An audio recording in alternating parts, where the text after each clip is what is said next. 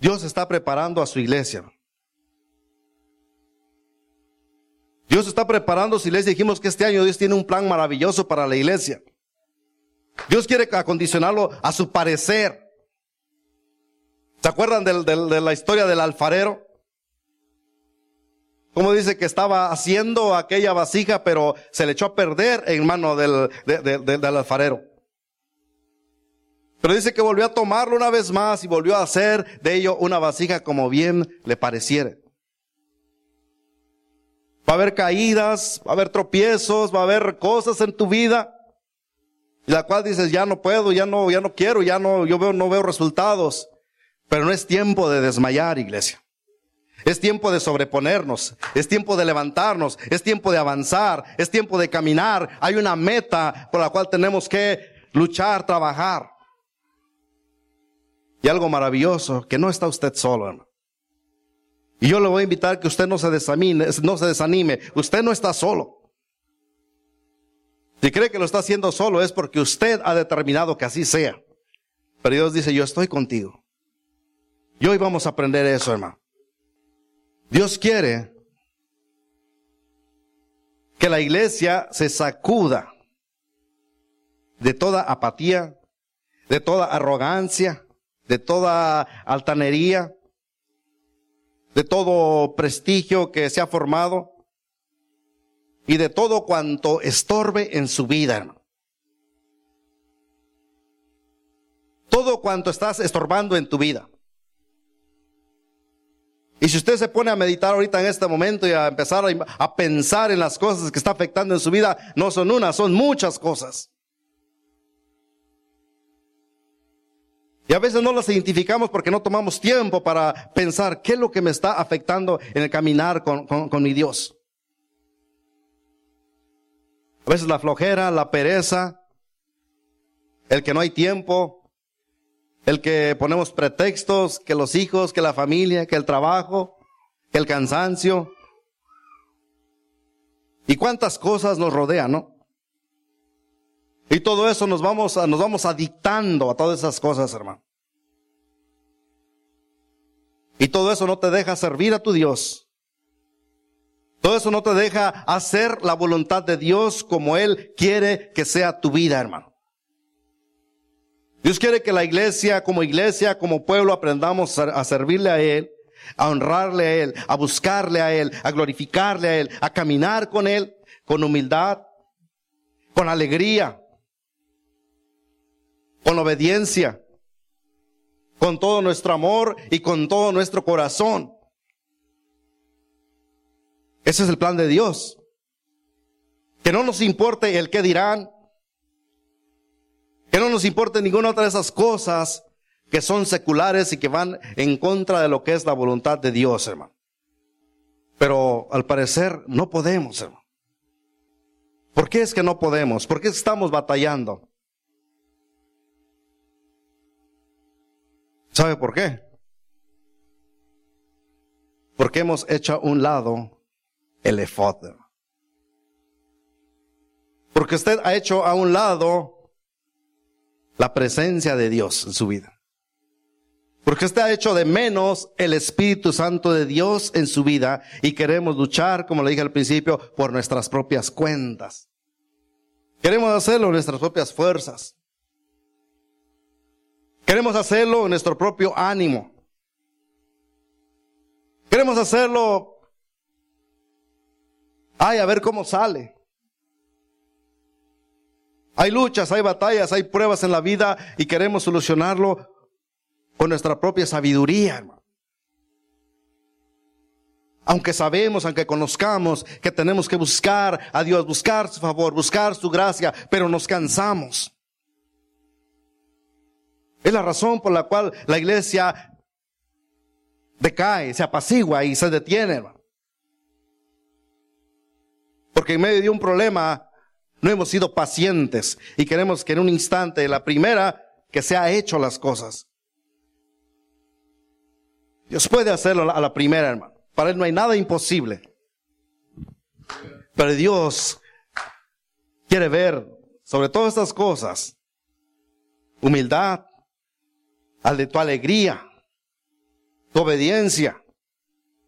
Que lo que hagas lo hagas de corazón, lo hagas con amor, lo hagas con entrega, lo hagas que lo hagas con, con dedicación, que lo hagas para Él.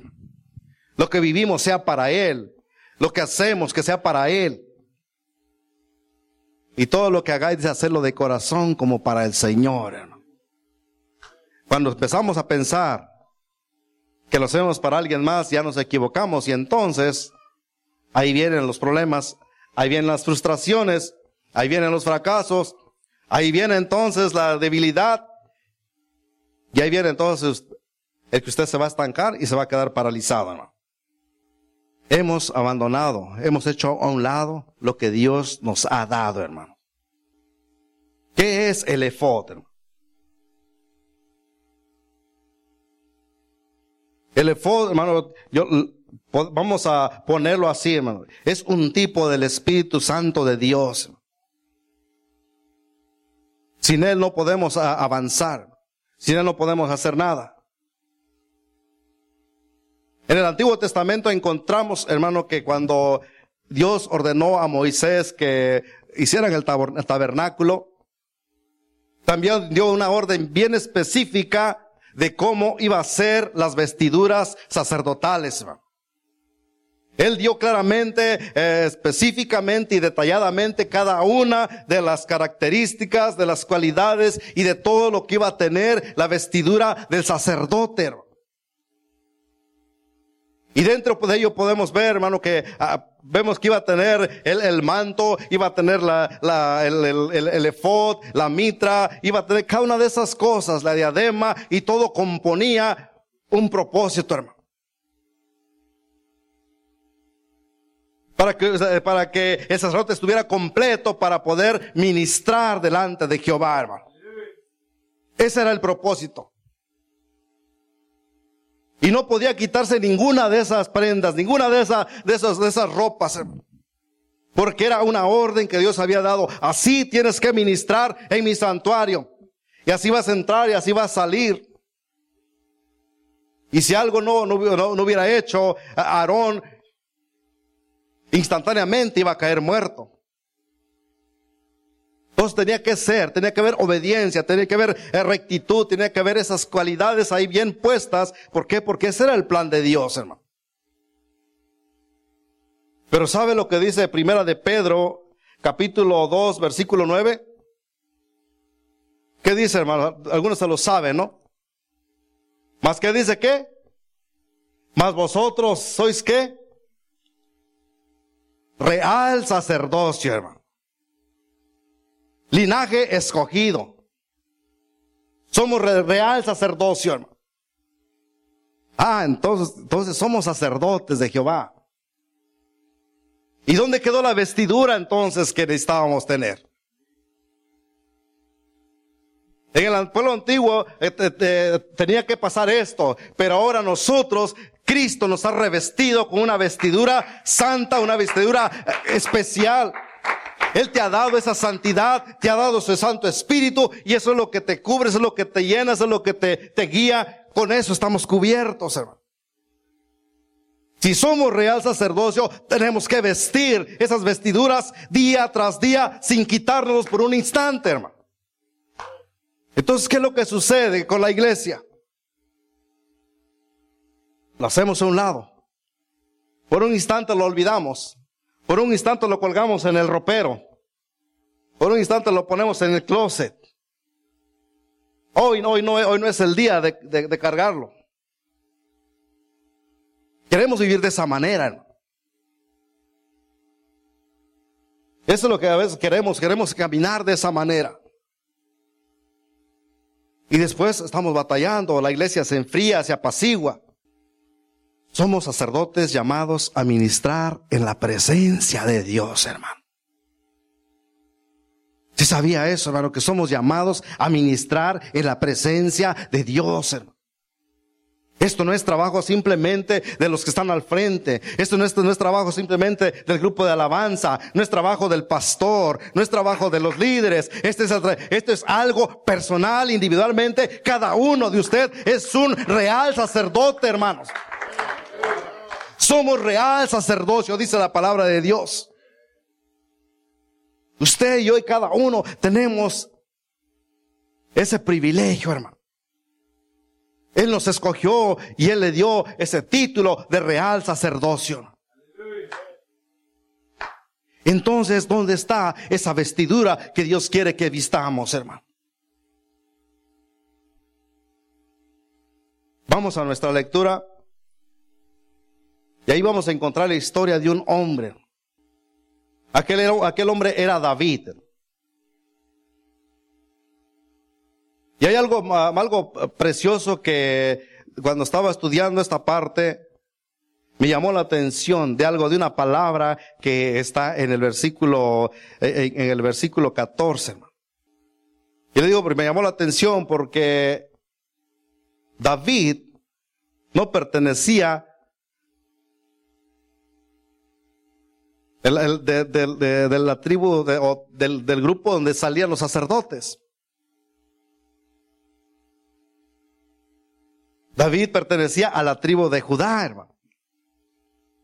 Pero hay algo curioso ahí que me llamó la atención. Y es por eso que estuve estudiando esta, esta parte. Dije, Señor, aquí está algo curioso. Vemos entonces aquí en esta palabra, hermano, a David en, su historia. Dice la palabra que él una vez se volvió a, unir a toda la, multitud de hombres que tenían, como 30 mil. Y, salió todo el pueblo porque iban a trasladar el arca de Jehová. Le iban a llevar, dice, de, de Bala, de Judá, le iban a transportar para Jerusalén. Pero dice la palabra de Dios que hicieron un carro nuevo, pusieron el arca encima, le, pusieron unos, unos güeyes ahí para jalarlo y lo llevaban. Entonces, en el camino dice la palabra de Dios que los bueyes tropezaron. Y e iban unos los, unos, los hijos de, de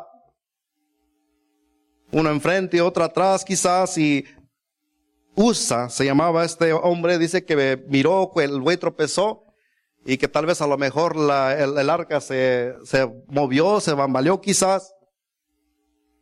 Intentó detenerlo, cuando puso la mano, dice que instantáneamente cayó muerto. En ese momento cayó muerto. ¿Por qué razón dice la palabra que lo mató? Lo mató por, por el temor que tuvo. Por haber dudado, por haber eh, visto, ay, se va a caer, sabiendo que lo que llevaban era la presencia de Dios mismo, hermano. Representando eso ahí, diciendo, ¿cómo, cómo es posible que él va a dudar de mí? Y lo, lo que pasó en el instante, dice la palabra de Dios, que eh, Usa fue, fue muerto.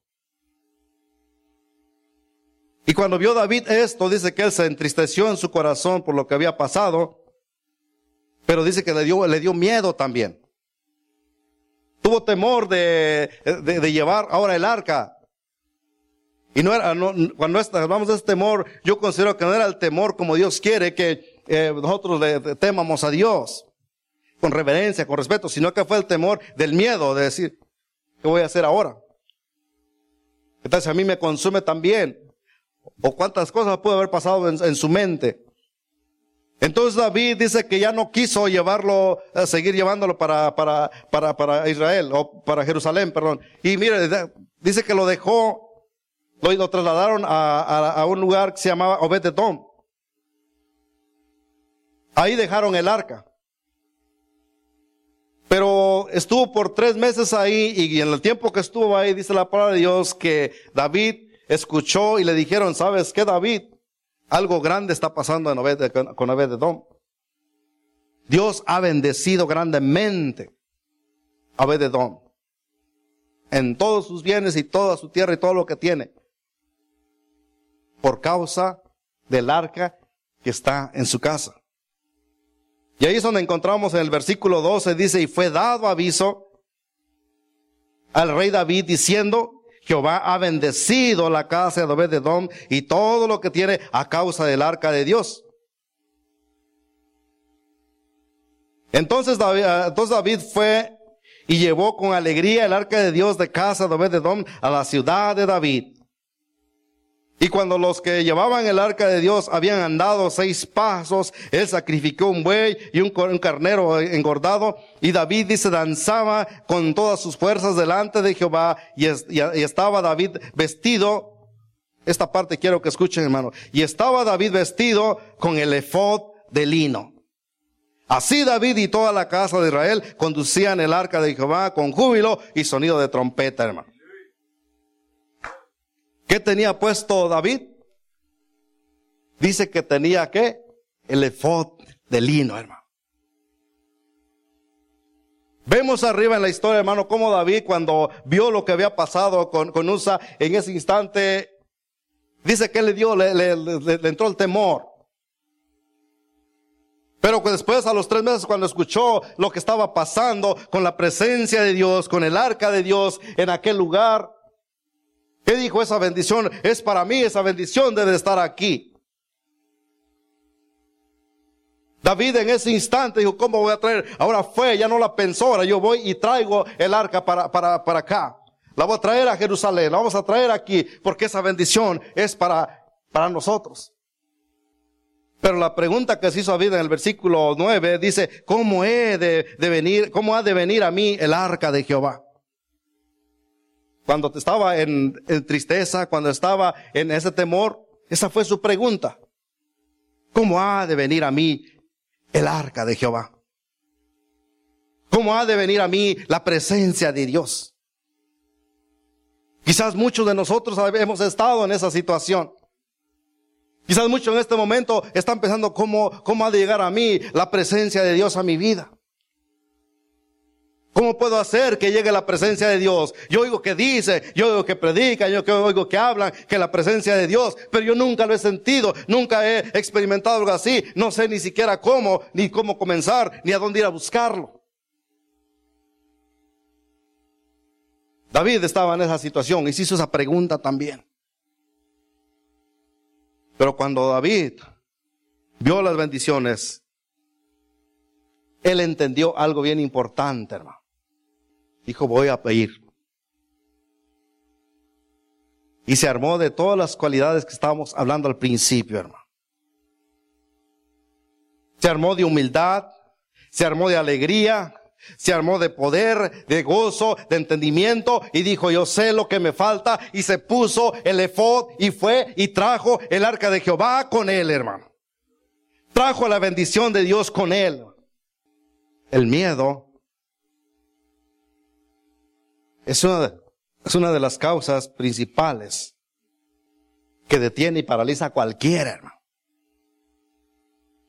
El temor.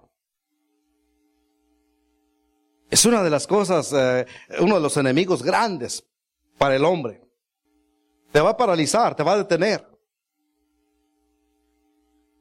Ah, pero es que pues yo no hablo inglés. No, pero es que yo no hablo español. No, pero es que cómo, pues yo no. No, pero es que, ¿qué voy a hacer? No, pero es que infinidad de pretextos. Cosas insignificantes nos atemorizan. Pero yo como voy a decir si yo soy, no, no puedo hablar, si yo soy falto de, palabras, y mira, si yo no puedo. Pero yo, ¿por qué lo voy a hacer? Pero es que no, mejor el, el hermano o la hermana. Y empieza a Dios bendecir al hermano, a la hermana, y tú dices, ¿y yo por qué no? ¿Y por qué a mí no, no hay bendición conmigo? ¿Y por qué no pasa conmigo? ¿Y por qué estoy así? ¿Y por qué estoy batallando? ¿Y por qué estoy sufriendo? ¿Y por qué está pasando esto conmigo? No entendemos. El temor nos detiene, el temor nos atemoriza y nos hace dudar y nos hace paralizarnos y ahí estás estancado y no puedes moverte, no puedes avanzar. Pero Dios dice, yo no quiero una iglesia así. Dios quiere levantarte una vez más. Dios quiere que tú tomes ese fod y te lo pongas, hermano. Que vuelvas a buscarlo a donde lo dejaste, tráelo y plántatelo. Dile, yo voy a caminar con tu poder, con tu gracia, porque tú estás conmigo y yo voy a llegar y voy a conquistar y traeré la bendición a mi casa, traeré la bendición a mi vida, traeré la bendición a mi iglesia, traeré la bendición a esta ciudad, hermano. El día cuando empecemos a pensar de esa manera, tú vas a ver la bendición de Dios en tu vida. Y aunque vengan tropiezos, aunque vengan luchas, aunque venga, Dios está contigo y tú vas a salir victorioso, hermano. No te digo que Dios te va a librar, pero Dios te va a enseñar y te va a sacar y vas a salir victorioso y vas a aprender. Y después vas a poder enseñar también, hermano.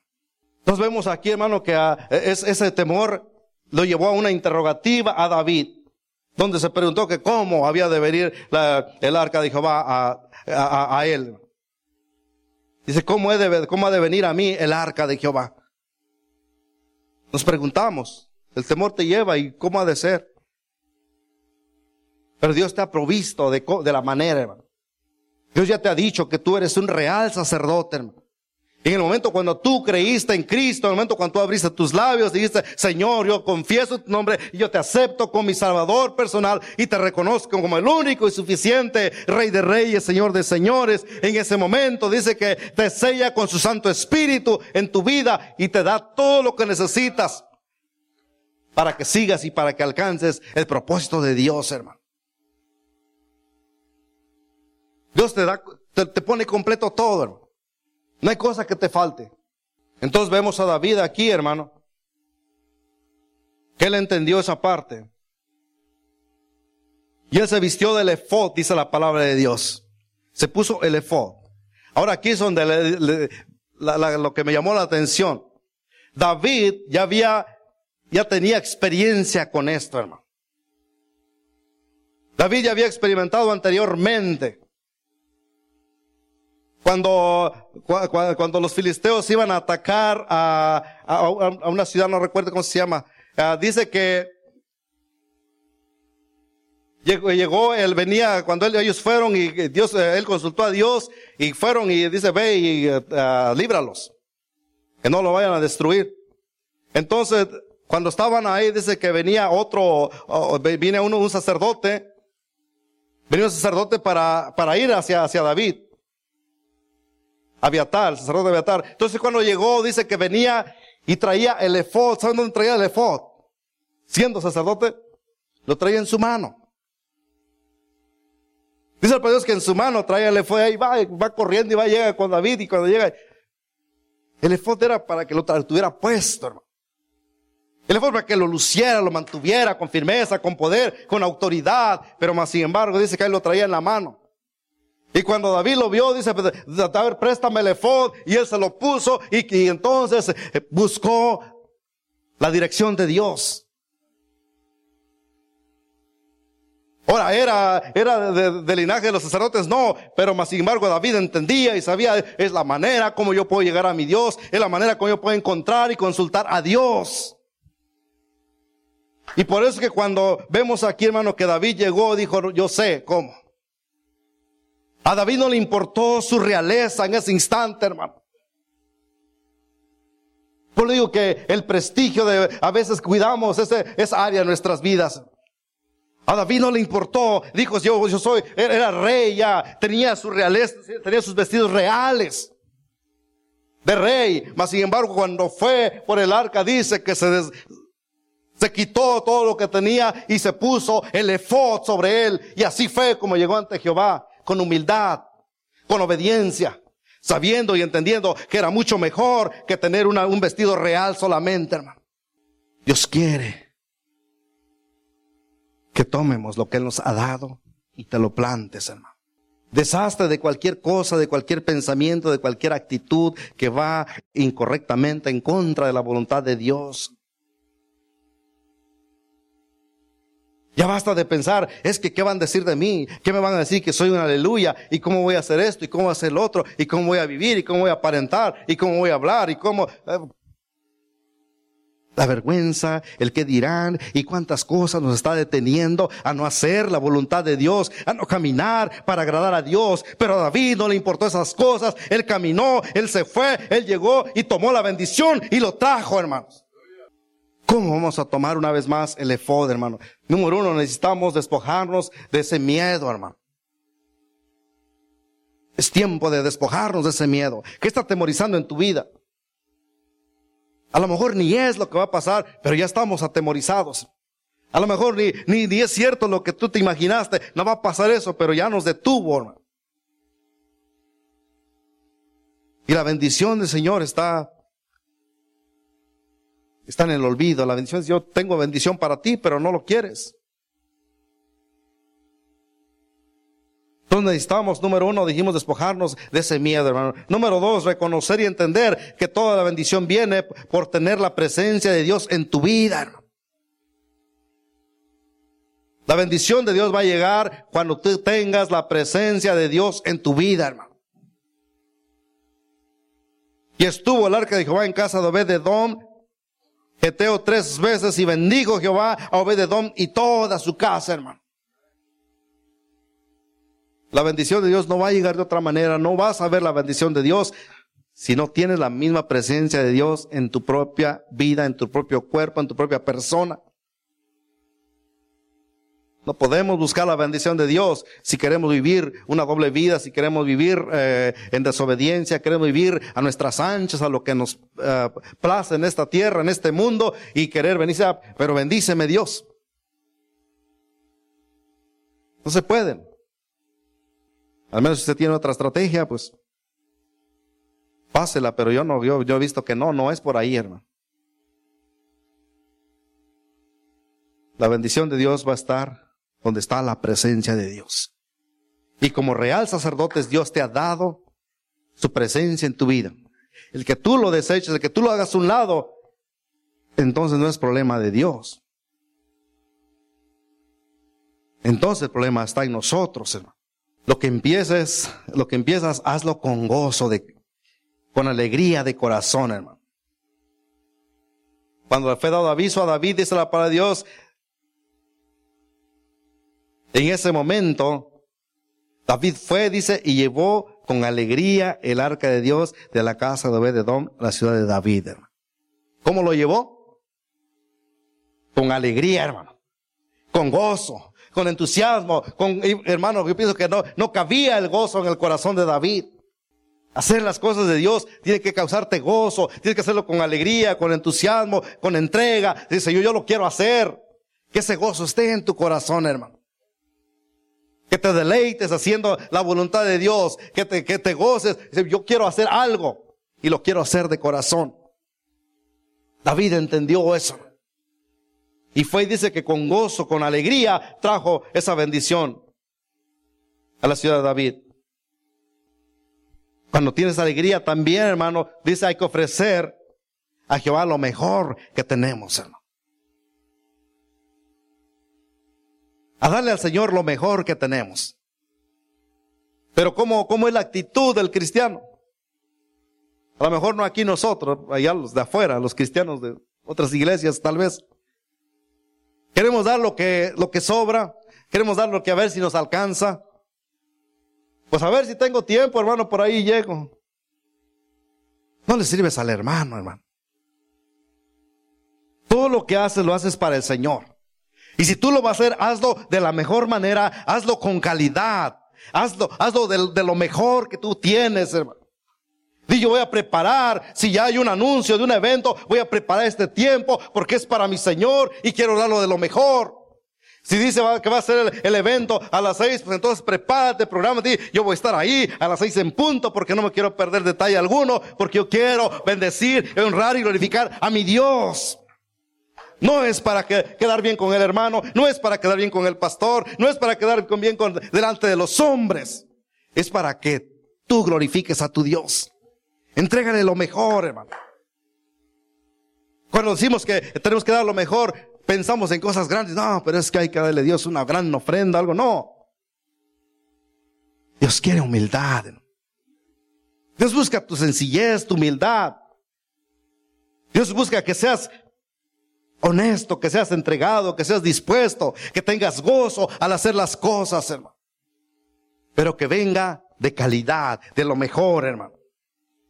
Dice en el versículo 13, y cuando los que llevaban el arca de Dios habían andado seis pasos, uno, dos, tres, cuatro, cinco, seis, apenas habían dado seis pasos, ¿y qué hizo David? Dice que vino y tomó unos carneros, tomó Ese holocausto, esa ofrenda vino y lo presentó delante de Dios. Él sacrificó, dice, un buey y un carnero engordado, hermano. No era aquel, a ver, ese flaco ciego que está, échamelo para acá. No dijo eso, hermano. O esa vaca que ya está a punto de morirse, échalo para acá a ver si... No. De lo mejor, dice que vino, lo escogió especial, engordado, este mero, aquí está, Señor, a los seis pasos, aquí está mi ofrenda, Señor. Dios quiere que así sea la actitud del real sacerdote, hermano. Porque somos real sacerdocio, hermano. Somos servidores, somos ministradores delante de Dios, hermano. Número cuatro, asegúrate de estar despojado de todo cuanto te haga, tu ego te alimente, hermano. De todo en cuanto procures en tu persona. Despojarse. Y David dice, danzaba con todas sus fuerzas uh, delante de Jehová y, est y estaba uh, David vestido con un efod de lino. Ya dijimos esta parte. David se despojó de sus vestidos reales. Él dijo, yo no voy a llegar delante de Jehová con, con este atuendo lujoso aquí. Se despojó y dijo, esto es esto es el poder de Dios. Esto es lo que Dios le agrada. Y con humildad y se puso, se revistió del efod y fue y se presentó, hermano. Y así con ese gozo, con esa alegría, llevaba el arca. Necesitamos despojarnos de todas esas cosas. De todo pensamiento, de toda apatía, de toda cosa que, ha, que se ha formado en nuestra vida. Es que yo, yo ya tengo mi carro último modelo y pues, ¿cómo va a andar ahí, hermano? Ah, pues, hermano, ya traigo reloj de último de los mejores que han salido, ¿no? Y insignificancias, hermano. Ah, pues ya tengo mi casa y pues, ya soy don. Esas cosas nos empiezan a, con sutileza nos empiezan a hundir, hermano. Sin darse cuenta, empezamos a caer y eso empieza a crecer en nuestras vidas y ponemos en primer lugar todo este montón de basura y Dios no quiere eso, hermano. David entendió eso y yo, no me voy a presentar así, yo me voy a deshacer de esto y voy a llegar con el efod que Dios quiere verme. Dios quiere ver que tú te revistas de su Santo Espíritu y caminar con humildad, con integridad, con deseo, con ánimo de alabar, honrar, glorificar su santo nombre, hermano. Dios quiere así vernos, hermano. Dios quiere que así sea su iglesia. Una vez puesto el efod del gozo, sobrará en tu corazón, hermano. Una vez puesto ese efod, no vas a cesar de servirle al Señor.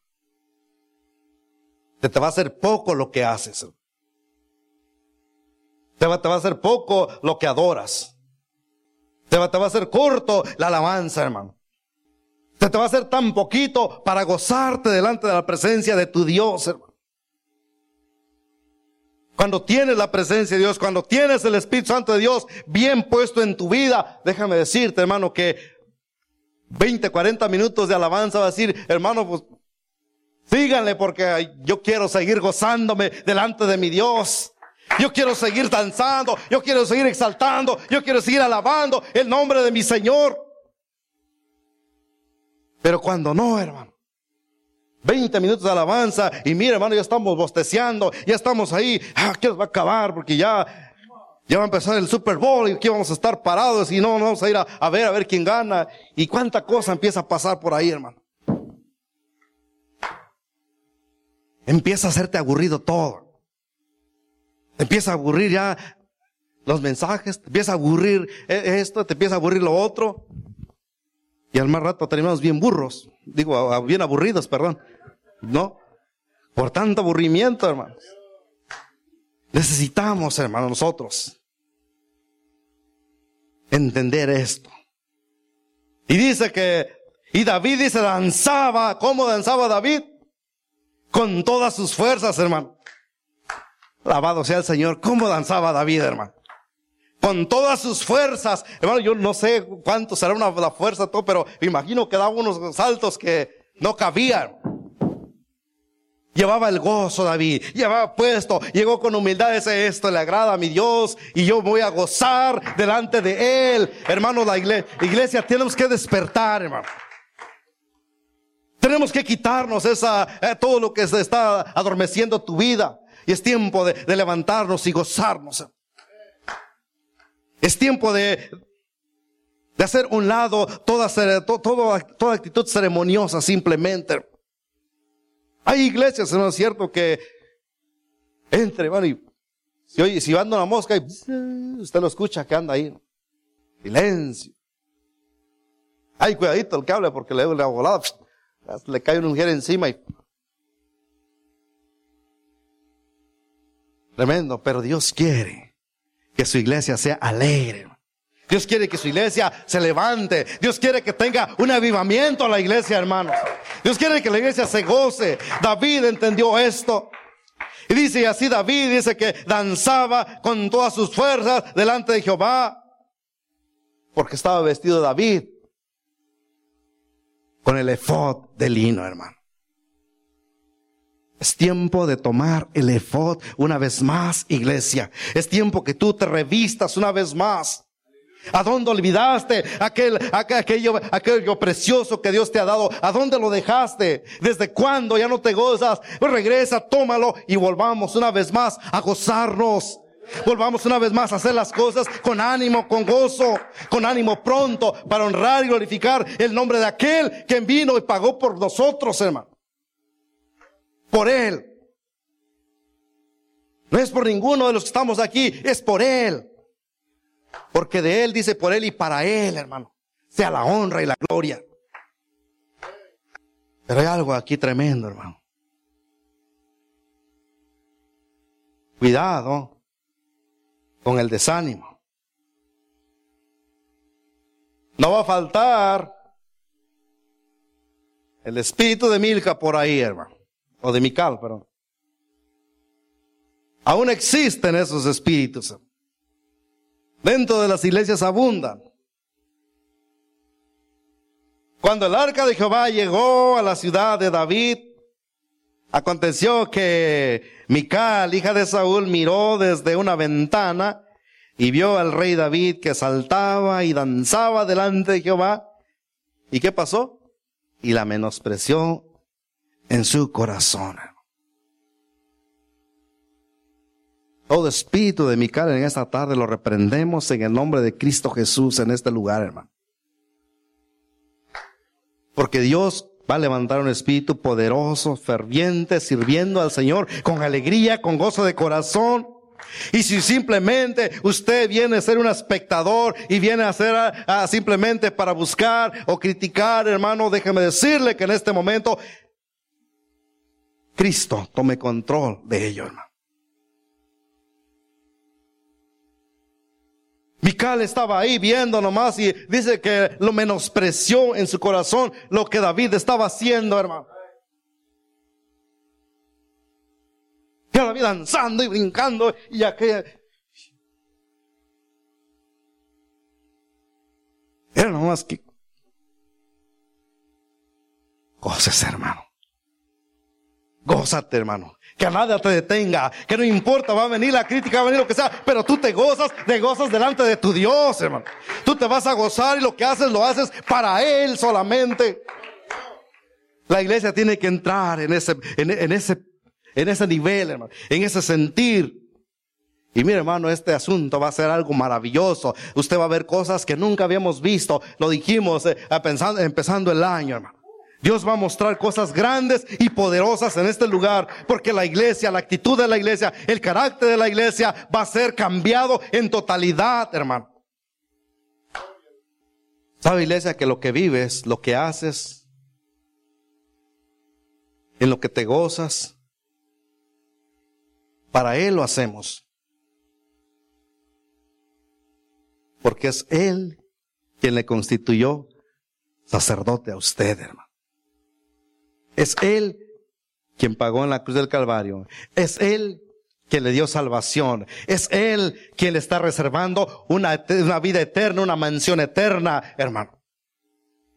¿Por qué entonces no gozarnos? ¿Por qué no entonces entregar el todo al Señor? Decir, Señor, yo quiero servirte con todo mi corazón, con toda mi mente, con todas mis fuerzas, con todo el gozo, con todo el ánimo, con todos mis bienes, con todo lo que me has dado, con todo, Señor. Todo, pueblo de Dios. No apartes nada para ti, hermano. Ahí es donde entra lo tremendo, cuando dejamos que recibo al Señor, pero con mi cartera no. Ahí sí no se metan. Yo quiero servir al Señor, pero pues, con mi tiempo, óyeme, pues es mi tiempo, no, tampoco. Ahí tampoco se metan. Yo quiero servir al Señor, pero con mi talento no. Mi talento tiene valor. Si quieren que me digan con tiempo. Yo quiero servir al Señor, pero ¿cuántas cosas ponemos, hermano? Con todo, hermano con todo lo que usted es y con todo lo que Dios le ha dado. Sírvale aquí. Prepárese aquí.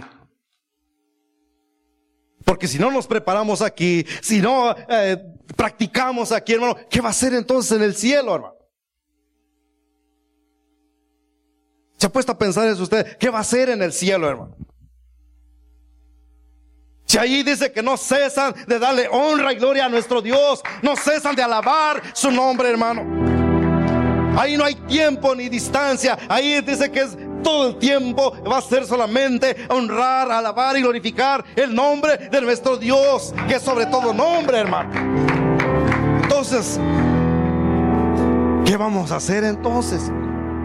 Tú eliges iglesia. Que no te importe la crítica. No te importen las murmuraciones.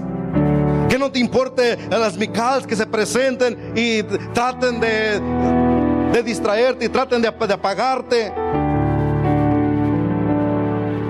Tú sírvele, tú adórale, obedécele, alábale, glorifícale, exáltale.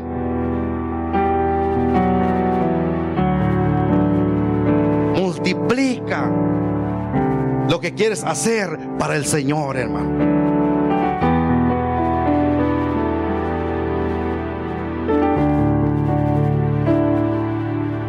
Entonces David respondió a Mical, fue delante de Jehová quien me eligió en preferencia a tu padre y a toda tu casa para constituirme por príncipe sobre el pueblo de Jehová, sobre Israel. Por tanto, danzaré delante de Jehová, le dice. Y esta palabra me gusta, hermano. Y dice, y aún me haré más vil que esta vez. Y aún me haré más vil que esta vez. O sea que dices, si crees que hermano eso, yo si danzaba así, ahora voy a danzar así. Es lo, que, estaba diciendo David, hermano. Si tú pensabas que por venir ahí nomás, ahora yo voy a hacer todo doble, lo triple, porque esa es la manera como yo quiero servir, como yo quiero honrar, como yo quiero glorificar a mi Dios. Eso es lo que Dios, David estaba diciendo, hermano. ¿Le pudo la crítica de una mujer apaciguarlo? No, hermano. Él dijo, si tú crees que eso es, puedo hacer mucho más.